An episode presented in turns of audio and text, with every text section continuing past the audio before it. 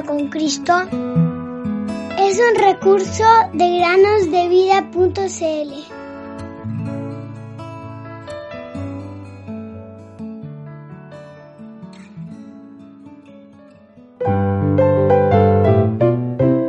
Todo lo hizo hermoso en su tiempo.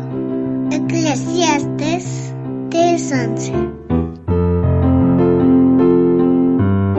Bienvenidos queridos amigos y amigas a un nuevo día de meditaciones en el podcast Cada día con Cristo.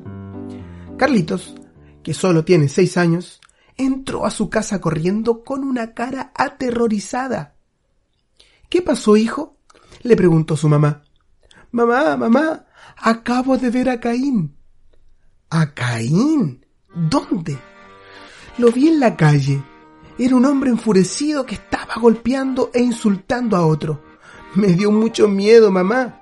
Pero por suerte, la policía se lo llevó.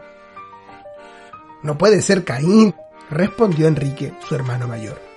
Hace miles de años que Caín murió. ¿Estás seguro de eso, Enrique? Intervino rápidamente su mamá. Yo también, al igual que Carlitos, he visto a Caín. Lo he visto en un muchacho que, con la cara roja y crujiendo los dientes, apretaba contra el suelo a otro niño. ¡Qué horrible era! También vi un día a dos niñas con el rostro de Caín. Tenían las mejillas encendidas, sus ojos echaban chispas, se clavaban las uñas y se tiraban del cabello. Pobre Caín, pobres hombres encerrados en cárceles, pobres muchachos y muchachas. No son más malos que otros, pero por cualquier insignificancia se dejan dominar por un terrible gigante llamado ira. Si pensaran en lo que dice la Biblia en el mismo instante que el enojo sube a ellos, si, sobre todo, recordaran al Maestro Jesús, manso y humilde, y en silencio le pidieran ayuda, cómo desaparecería pronto la fea expresión de su cara. Vencer a la ira es difícil y, por lo mismo, qué hermosa tal victoria. Pero hay que empezar desde pequeños, porque un carácter iracundo, si no se corrige, no hace más que empeorar.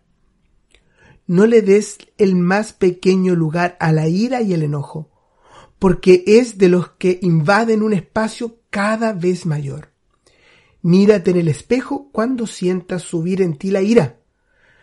Te verás tan feo, pero tan feo, que te apresurarás a sonreír. Deja la ira y abandona el furor.